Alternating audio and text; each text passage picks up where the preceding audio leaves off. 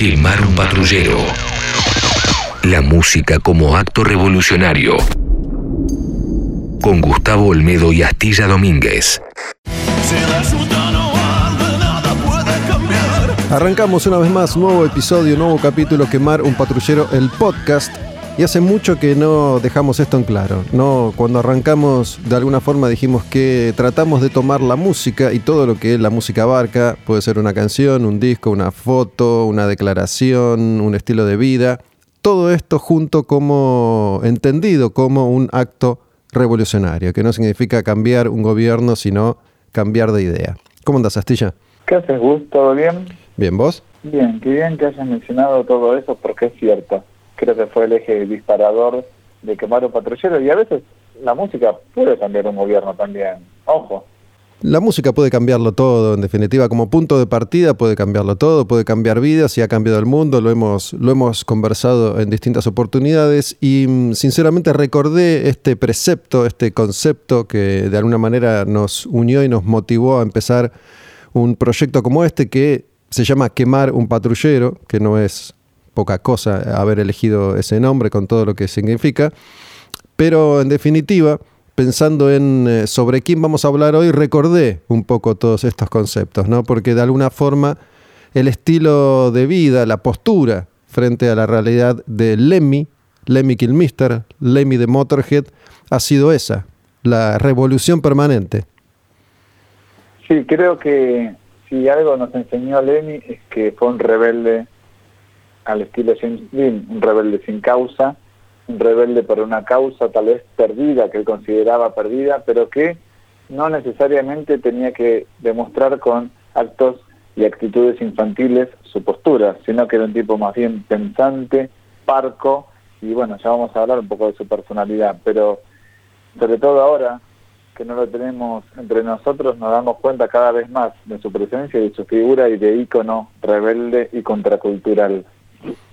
Lo hemos mencionado muchas veces, hemos mencionado a Motorhead muchas veces y mm, a lo largo de estos últimos años he tenido tantas charlas con tantas personas diferentes a propósito de música que muchas veces se me mezclan los recuerdos. Pero en general solemos comenzar cada episodio contando cómo fue que conocimos a. Y en este caso me pareció interesante dar vuelta a la ecuación y arrancar un poco por el final.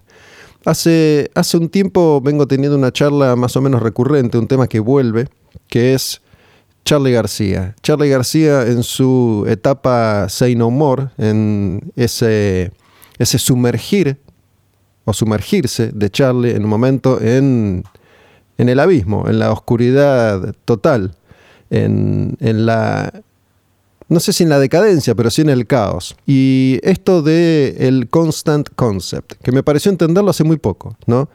Charlie García se convirtió en su propia obra.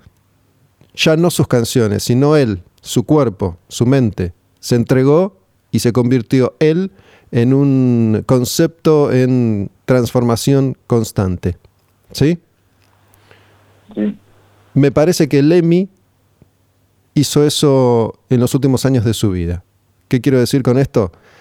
A diferencia de la mayoría de las personas que cuando tienen graves problemas de salud deciden guardarse, hacer lo posible por curarse, mejorar, esconderse, Lemmy dijo, voy a vivir y voy a morir como siempre dije que iba a hacerlo, sobre el escenario. Y el tipo, de alguna manera, si bien no cayó muerto sobre un escenario, de alguna manera creo que sí lo hizo. Los últimos años de vida de Lemmy fueron como ese concepto, salvando las diferencias, en el que él dijo, yo voy a morir en esta que es la mía, tratando de salir a tocar como pueda y si no puedo, lo intento igual y si no puedo, vuelvo mañana. Sí, es una postura un tanto extremista. Lemmy en ese sentido fue un extremista y al mismo tiempo llevar tu arte hasta las últimas consecuencias a nosotros los fans nos daba un poco de pudor verlo en esas condiciones físicas. En Argentina tocó por última vez en el año 2015, que fue el año de su fallecimiento, y prácticamente lo ayudaban a caminar sobre el escenario y era una situación como bastante contradictoria, porque si algo representa una figura como Lenny para nosotros los mortales, es esa sensación súper poderosa. Lemmy fue lo más cercano a un Superman, a un Spider-Man, a un Capitán América que tuvimos dentro de la música. Esa persona inmortal que se autoproclamaba eh, autodestructivo también, porque el hecho de tomar mínimo una botella de whisky por día, combinarlo con muchas otras drogas y hacer eh, como hacer galas de ese uso y abuso de su cuerpo, lo ponía en una sobredimensión, incluso tal vez por delante de Keith Richards, me lo que te estoy diciendo. Y sin embargo verlo así tan débil fue como decir, mierda, hay una sola realidad y es la vida. Mira, en el caso de Keith Richards me parece que ya debe ser mucho más fuerte el mito que la realidad. Yo no sé en qué momento de su vida, si hace 5 años o si hace 40, que empezó a cuidarse un poquitito más. En cambio, Lemmy no lo hizo nunca, en definitiva. No, casi que no se cuidó para nada, eso al menos es lo que ha, lo que ha trascendido. Y muchas veces me pregunté, teniendo a Lemmy como ejemplo, si ese estilo de vida valía la pena o no. Digo, esto de seguir adelante drogándose, consumiendo alcohol, fumando, a pesar de todo, si valía la pena para por ahí acortar tu vida, no sé, cinco años más. Capaz que si se hubiera cuidado vivía cinco años más, diez más, qué sé yo, no lo sabemos. Pero sin embargo vivió y disfrutó de acuerdo a su ley hasta que se cayó muerto. No sé, depende ya ahí de cada uno, qué, qué elección ¿Qué elección haces, Astilla? Vos te estás cuidando, no estás reventando tu cuerpo, estás tratando de estirar tu vida hasta que se pueda. Bueno, mira, a mí la conclusión que me queda básicamente de Lemmy también es que trabajó duro para obtener todo lo que tuvo, poco o mucho, ¿no es cierto? Acá no vamos a medir cuánto, cuánto es mucho y cuánto es poco. Es un tipo que básicamente pasó su vida en la carretera, grabando no solo discos propios, sino ajenos, colaborando con gente a nivel compositivo y tanto sacrificio que, luego decís, ¿cómo disfrutó su vida? Porque uno presumiría que a los 65, 70 años, ya jubilado, retirado de tu ambiente laboral, decís, bueno, me recorro el mundo, me compro una casa en no sé dónde. El tipo no, la plata la dejó intacta y siguió tocando, siguió tocando. No dejó que nuestra sociedad, nuestro estándar de vida sociedad contaminara su visión del mundo. Él iba a ser así y si probablemente si viviera 150 años estaría haciendo lo mismo, ¿no? Mira, no tengo, no tengo estadísticas a mano, pero no sé cuántas personas, llegado el momento, cuando se jubilaron y finalmente dicen, bueno, ahora sí voy a disfrutar de mi existencia, voy a recorrer el mundo, no sé cuántas personas lo hacen, porque a medida que uno va creciendo, esos deseos van, van quedando a un lado. Y ya cuando tenés 75 te das cuenta que por ahí podés, si es que la vida te dio el dinero suficiente como para poder hacerlo, pero ya no te interesa recorrer el mundo, ya no tenés ganas, ya no tenés fuerza. Entonces ese, ese argumento me parece que muy pocas veces se, se hace realidad. Pero mm, quería, quería preguntarte algo, a ver, y acá sí nos vamos a meter un poco en, el descubrimiento de Motorhead y la generación a la que pertenecemos cada uno de nosotros, los que hacemos y los que escuchamos y las que escuchamos este, este podcast, Quemar un Patrullero. ¿En qué momento consideras vos, dirías vos, que para vos Lemmy se convirtió en algo mucho más importante él que la música de Motorhead? ¿En qué momento Lemmy superó en importancia a Motorhead? Oh, qué buena pregunta. No pensé que me ibas a preguntar esto. Eh, me parece que obviamente fue gradual. Eh, me parece que para fines de los 90 ya Lemmy, la figura de Lemmy ya era mucho más grande que la figura de Motorhead y que su figura como compositor. Era Lemmy, un icono separado, un dibujito animado, yo te diría que años ya 94, 95, cuando él ya había superado unas colaboraciones con Ozzy, con Ramones, eh, cuando Metallica básicamente versionea sus canciones, cuando se visten de él, cuando medio que lo parodian con buen tino y buena gracia en un show, cuando ya no quedan figuras ajenas al del rock que mencionan su figura, me parece que en el año 95, 96, 97 ya la figura de Lenny era muy superior a la figura de Motorhead. ¿Vos coincidís o más o menos? Coincido, sí, yo te, voy a hacer más específico y te voy a, te voy a mencionar discos. ¿no? Acá depende mucho en qué momento cada persona descubrió a Motorhead. Yo descubrí a Motorhead cuando la formación clásica estaba dejando de existir, pero era la marca fuerte que había dejado. Entonces conocí a Motorhead con la formación clásica, la formación clásica de, los 70 y, de los primeros 80, ¿no? Lemmy, Fast Eddie Clark en guitarra, Filthy Animal Taylor en batería. Ese es el Motorhead que yo conocí. Cuando escuché, seguramente Ace of Spades debe haber sido la primera canción de Motorhead que, escuché hace ya muchos años atrás. Y los descubrí cuando estaban terminando. Esa formación se estaba terminando. En el 82 sacaron Iron Fist y fue el último disco. Pero ese es el Motorhead que yo conocí y amé. Ese es el Motorhead del que me hice fan y ese es el Motorhead que cambió mi camino. Hay mucha gente que descubrió a Motorhead en los 90 con 1916 o Bastards o March or Die y seguramente tiene mucho más identificado a Motorhead exclusivamente con Lemmy y no tanto como una banda. Teniendo en cuenta esto, te digo que para mí el último gran disco de Motorhead es eh, Bastards.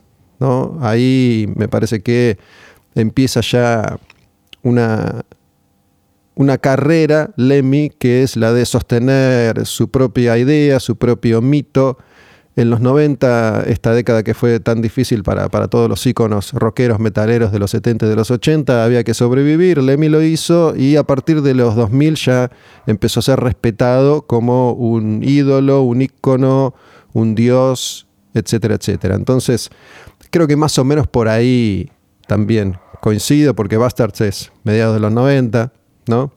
93. Claro. Para mí esa es la última etapa en la que Motorhead estaba a la altura de, Lemmy y después ya todo fue Lemmy. Sí, es válido lo que decís. Eh, bueno, yo soy una de esas personas que conoció a Motorhead gracias a 1996, Marcher y Bastard. Aún así, lo vinculo más a la figura del trío, del tándem que mencionaste vos. Y lo que me pasó en su momento también al descubrirlo, que fue algo distinto que con otras bandas. Eh, siendo muy niño escuchando música, era como que casi me auto-obligué a que me gustara Motorhead debido a todos los comentarios de sus colegas en, la industria discográfica que citaban a Motorhead como influencia. Es decir, no es lo mismo descubrir una banda por mérito propio y decir, a ver cómo suena este grupo, que caer en una banda diciendo, che, están hablando los de Sepultura, los de Metallica, los de Guns N' Roses, todos hablan sobre este tipo, no puede ser que a mí no me guste. Es como que ya vas como un poco condicionado a su obra. ¿Y su obra que es? una obra que no tiene tanta dinámica como tienen otros grupos, tal vez. Como decía Lenny, Lenny decía, se proclamaba como el artista de rock and roll, somos motros que tocamos rock and roll y vamos para adelante. Me parece que después, con esa formación que decís vos, a partir del disco Bastard, que incluye al baterista Nicky D, como que ya después eh, repite un poco la fórmula, ¿no? Ya se dio cuenta que era un, dos, tres, los temas van así, acelerados, eh, con mayor o menor matices, pero iba por ahí. Y tal vez recuperó un poco la inactividad discográfica que tuvo durante los 80, pero es un tipo que se fue sumamente prolífico, eh, a lo largo de su carrera. Y para cerrar un poquito tu punto, es ahí también en los 90 donde lo invitan a participar de películas, ¿no? Donde trata de tener ese salto que se le había negado durante tanto tiempo de llegar a Hollywood, si se quiere, de participar en videos de bandas un poquito más conocidas, pero no, siempre Lenny se quedó ahí, ¿no? Como en un jugando en primera A, pero no en el mejor equipo de primera A, no estaba jugando ni en River ni en Boca, tal vez estaba jugando en un, no sé, Argentino Sueños. Mira, es interesante lo que decís con respecto a las influencias de Lemmy en la música y todos estos artistas que a vos te gustaban y que mencionaban a Lemmy constantemente, ¿no? Porque me parece que no es lo mismo que lo diga Sepultura a que lo diga Guns N' Roses. Para mí Sepultura escuchó la música de Motorhead y Motorhead, la música es la influencia, más allá de Lemmy, que seguramente lo están bien. En cambio, para Guns N' Roses, para mí es Lemmy. Para mí no están, ni, ni nunca estuvieron muy familiarizados con la música de Motorhead. ¿no? Ahí ya era Lemmy el, el ícono. Y esto lo estoy lo estoy especulando porque no, me consta, aunque creo que, seguramente es así. ¿no? Dudo mucho que Axel Rose haya estudiado la música de, de Motorhead. No, Axel no, pero ponerle Duff y Slash, sí, de hecho Slash es un gran colaborador junto a Lemmy y hicieron un montón de cosas juntos, ¿no? Pero bueno, es un caso menor. ¿Sabes que no, no me quiero correr demasiado? Duff probablemente sí, porque viene más de, del punk, aunque no lo sé. Slash siempre me pareció medio versero, ¿qué crees que te diga? Para mí, para mí Slash nunca escuchó mucho, nada de lo que dice que escuchó mucho. ¿no? Ni, ni Kiss, ni Motorhead, ni Aerosmith. Para mí Slash viene de otro lado, pero bueno, no importa. Este, podemos hablar en otro momento de esto. Otra cosa que quería decir es que realmente me parece que no, eres, no es lo mismo haber descubierto a Motorhead a principios de los 80 que a principios o a mediados de los 90 o después. Porque cuando yo descubrí a Motorhead, creo que había escuchado Venom antes que Motorhead yo descubro a Motorhead en el momento en el que descubro el heavy metal. Descubro a Maiden, Judas, Sabbath, etcétera, etcétera, etcétera. Y en esa, en esa etapa, como tantas veces he dicho, lo que yo buscaba era metal. Y cuanto más pesado y más extremo, mejor. Entonces, al toque me enganché con Metallica, con Anthrax, con Slayer, con Venom sobre todo. Venom me parecía, en el momento en el que escuché black metal, me parecía la banda más pesada del mundo. Y Motorhead estaba ahí, ¿no? Motorhead en los 70 hacía una música que era inconcebible. ¿no? Si, si descubriste a Motorhead en ese momento, decís Motorhead es lo más salvaje que hay sobre la Tierra. Si lo descubriste en los 90, era una banda de rock and roll. Estaba más cerca de Chuck Berry que de Venom. Em, me parece que conceptualmente es, es distinto. Y, y, te voy a decir otra cosa.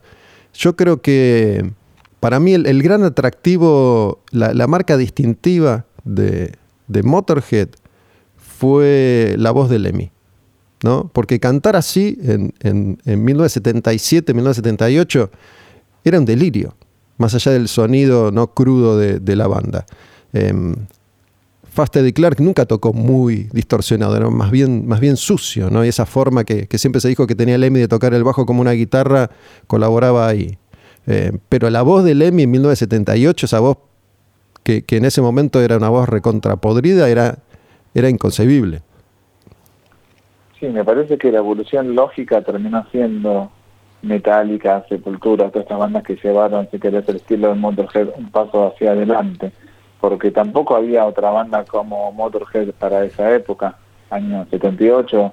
Eh, Filthy Animal Taylor presuntamente responsable del doble bombo en el heavy metal. O sea, hay un montón de agregados estilísticos en Motorhead que lo hacen esa figura única e irrepetible. Y creo que la más distinguida es la voz de Lemmy. Lemmy siempre le dijo que él quería sonar como los MC5, que es una banda más de garage, si quiere, una banda más de raíces norteamericanas en su música, pero que nunca le salió, que es como MC5 con anfetamina, Motorhead.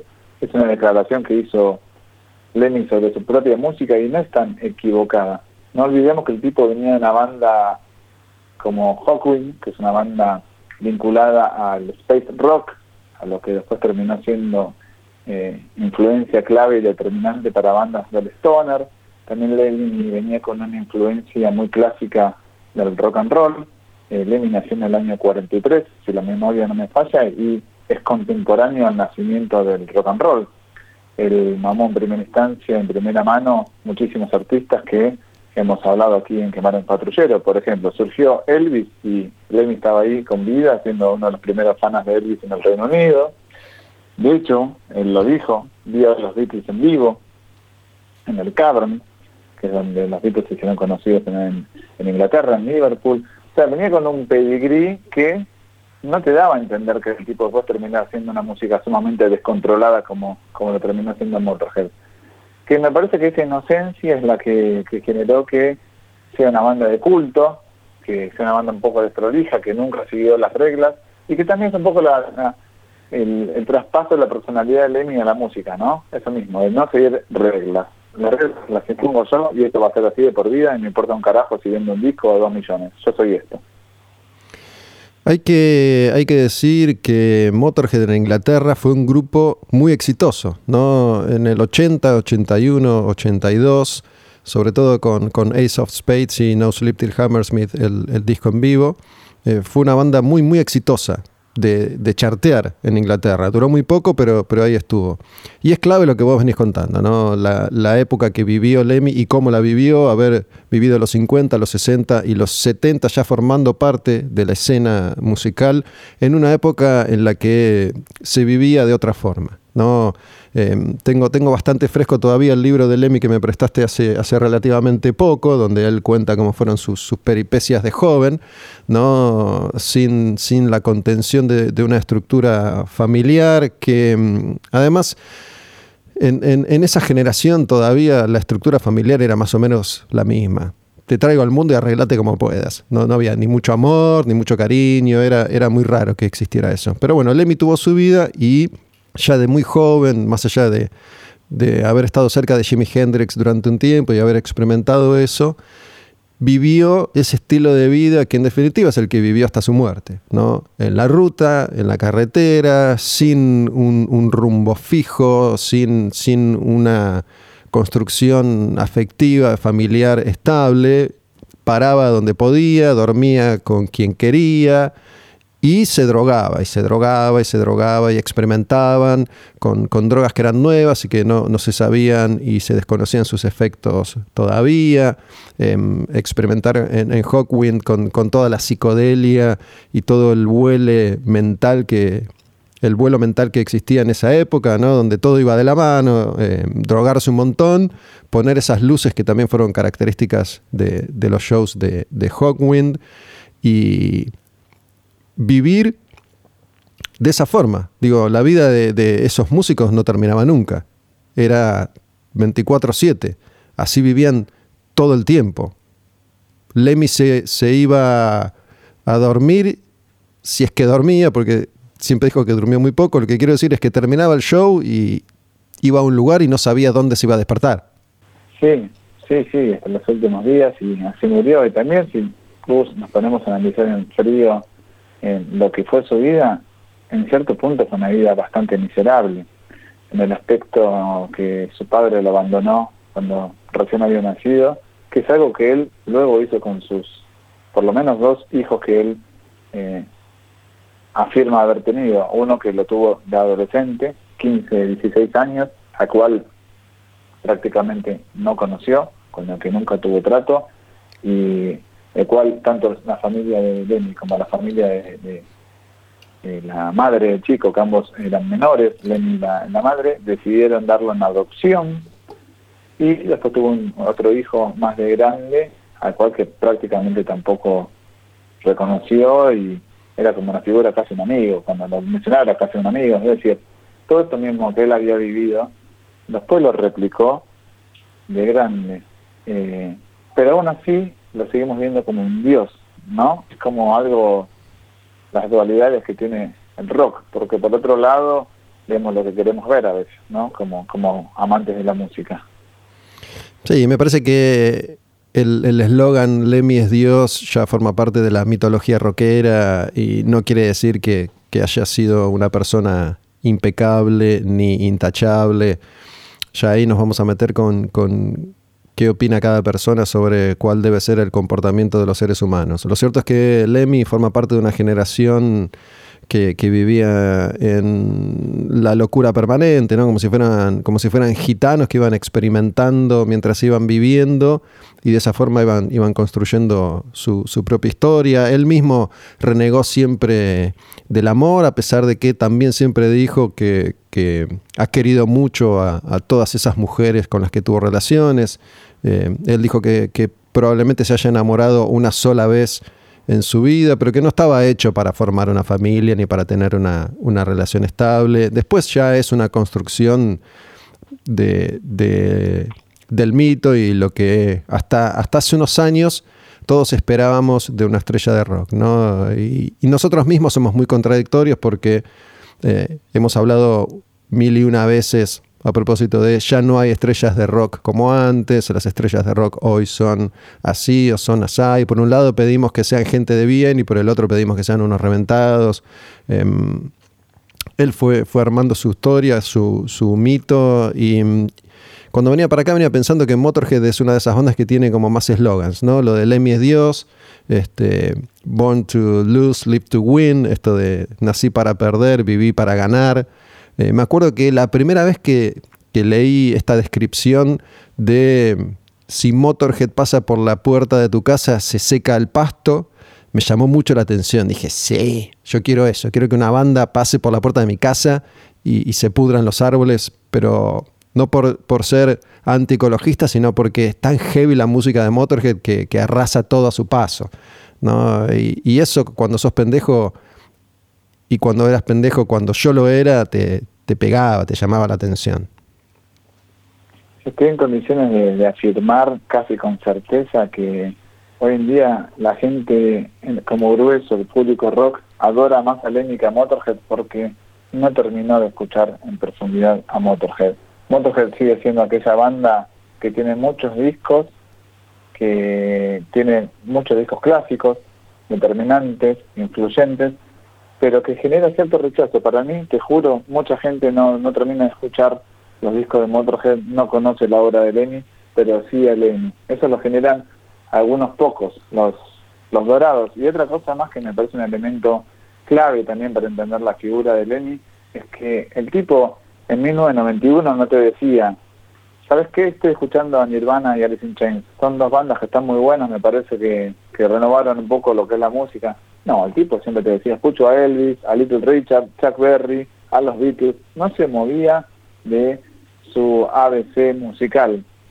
Y aún así, viviendo como vivió con los excesos y todo esto a flor de piel, era una persona sumamente lúcida y con un humor que me parece que, que no se va a volver a repetir en la música. Esto casi que te lo puedo garantizar. Una, una persona de palabras muy escuetas, eh, quienes vos lo has entrevistado, lo hemos entrevistado, respondía muy poco a lo que se le preguntaba, pero respondía bien.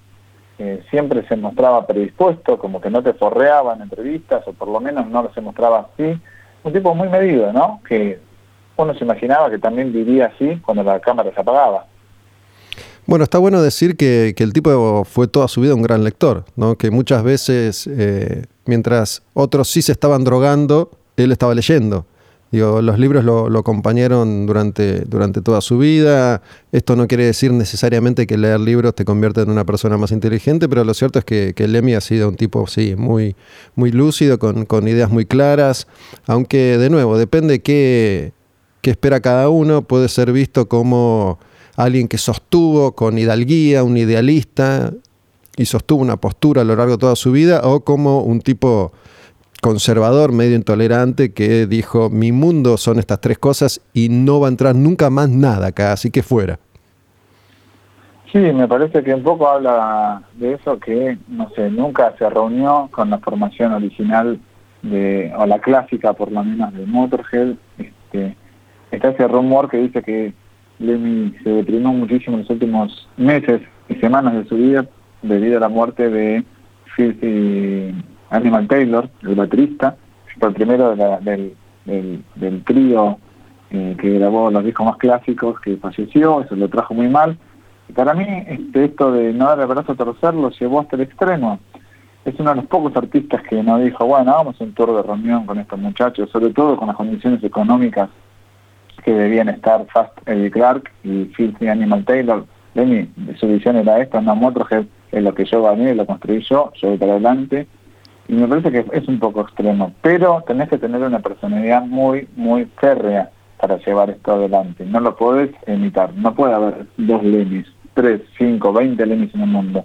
Tenés que tener las botas muy puestas donde lo tenía Lenny en esta cuestión también. Si vas a abordar la temática de la Segunda Guerra Mundial, tenés que saber qué es lo que vas a decir, cómo te vas a defender de las críticas. Es un lugar destinado para unos pocos, unos privilegiados, y eso es lo que fue Lenin. Me quedé pensando en, la reunión de la formación clásica. Por un lado, no, no sé si Lemmy lo entendió así o no.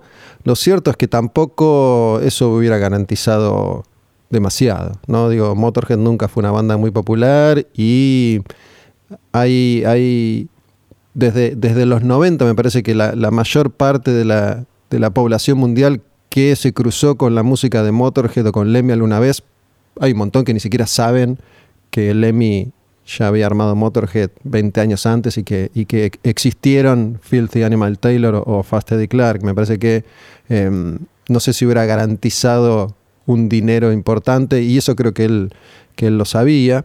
Em, por otro lado, probablemente haya tenido que ver también con esta postura frente a la vida, esto que vos decías, siempre, siempre voy para adelante, no, no, miro, no miro hacia atrás. Em, hubo, hubo un momento, bueno, Filthy fue y vino algunas veces de Motorhead.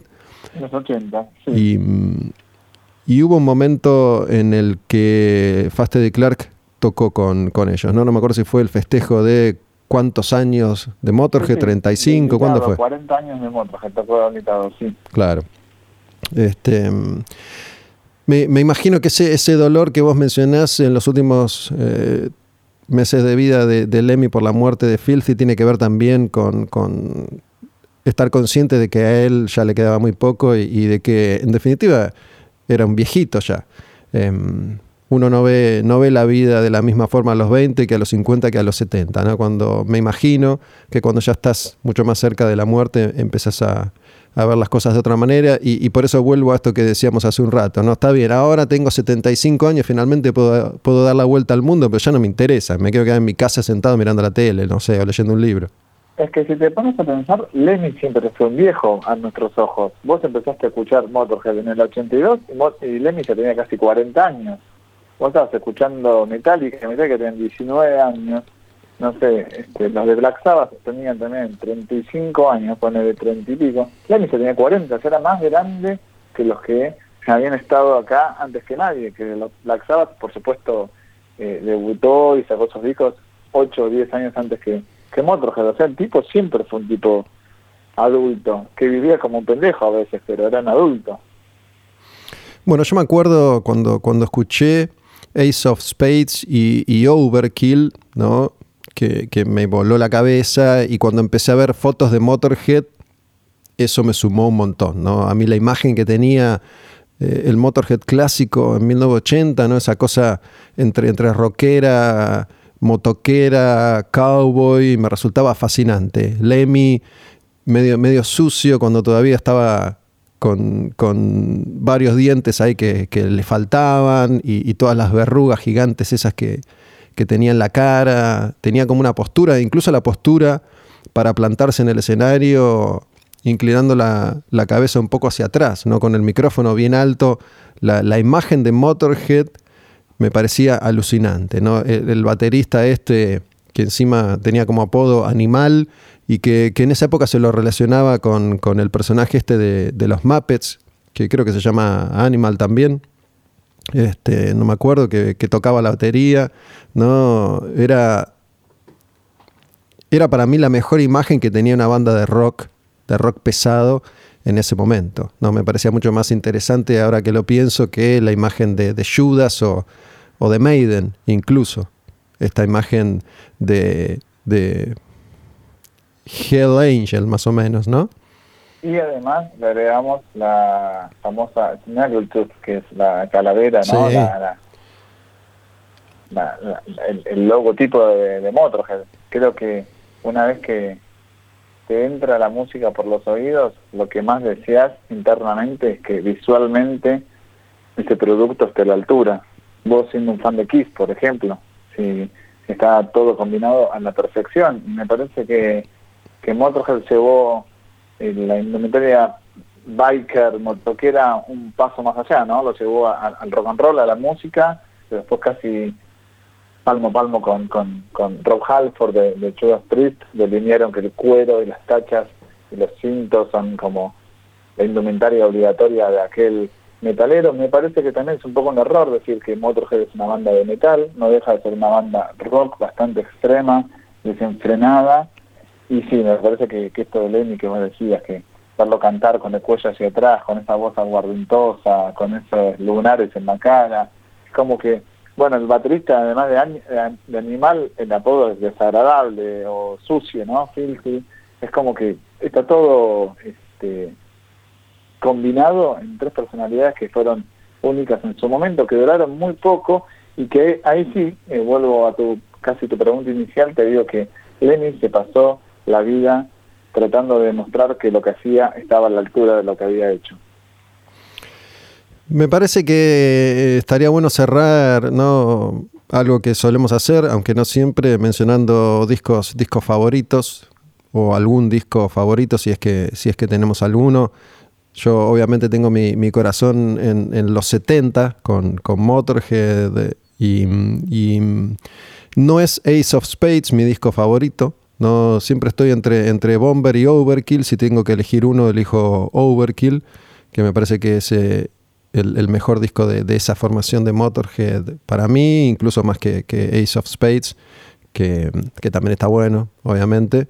Y mm, me gusta mucho Another Perfect Day, que es el disco que, hizo con Brian Robertson, que venía de Thin Lizzy y que, que es como el, el Saint Anger, entre comillas, de, de Motorhead. Y a mí me parece que no está muy lejos de lo que hicieron siempre y, que es un disco alucinante. Y, mencionar esto, ¿no? Vos hablaste del Snaggletooth, me parece que eh, Motorhead no hubiera llegado ni a la mitad sin Snaggletooth, así como Maiden no hubiera logrado ni la mitad sin Eddie.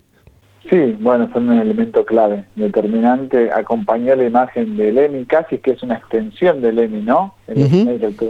Creo que de hecho lo es, ¿no? Es como una parodia de Lemmy, pero... Y, Lemmy, a medida que fue envejeciendo y muriendo, se, se, fue pareciendo cada vez más al Snaggletooth, ¿no? Ahora muerto es el Snaggletooth.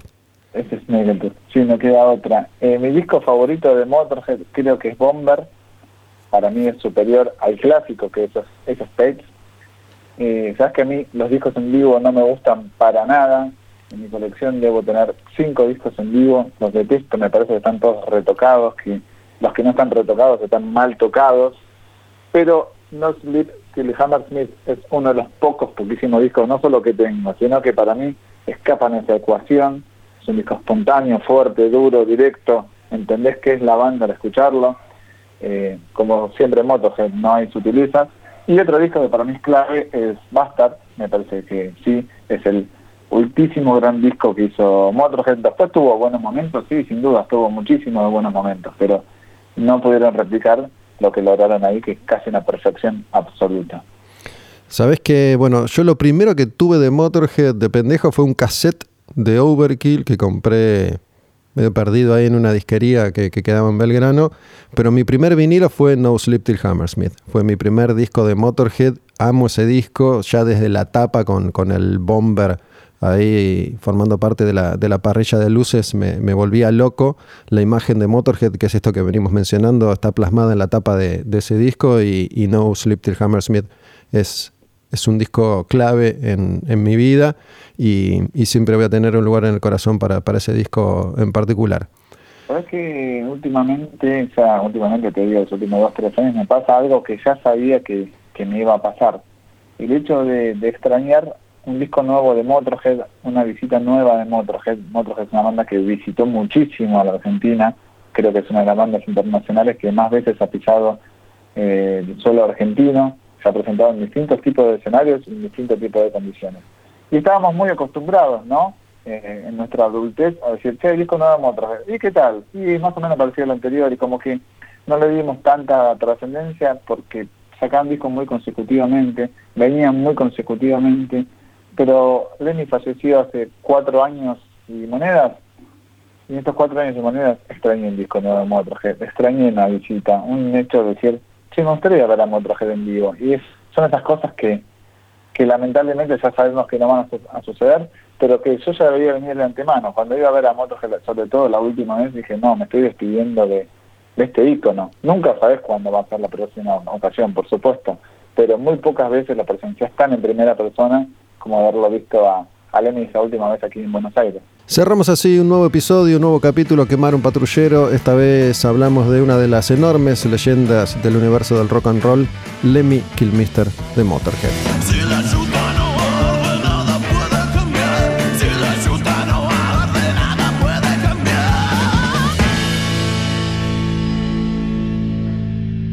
Quemar un patrullero la música como acto revolucionario.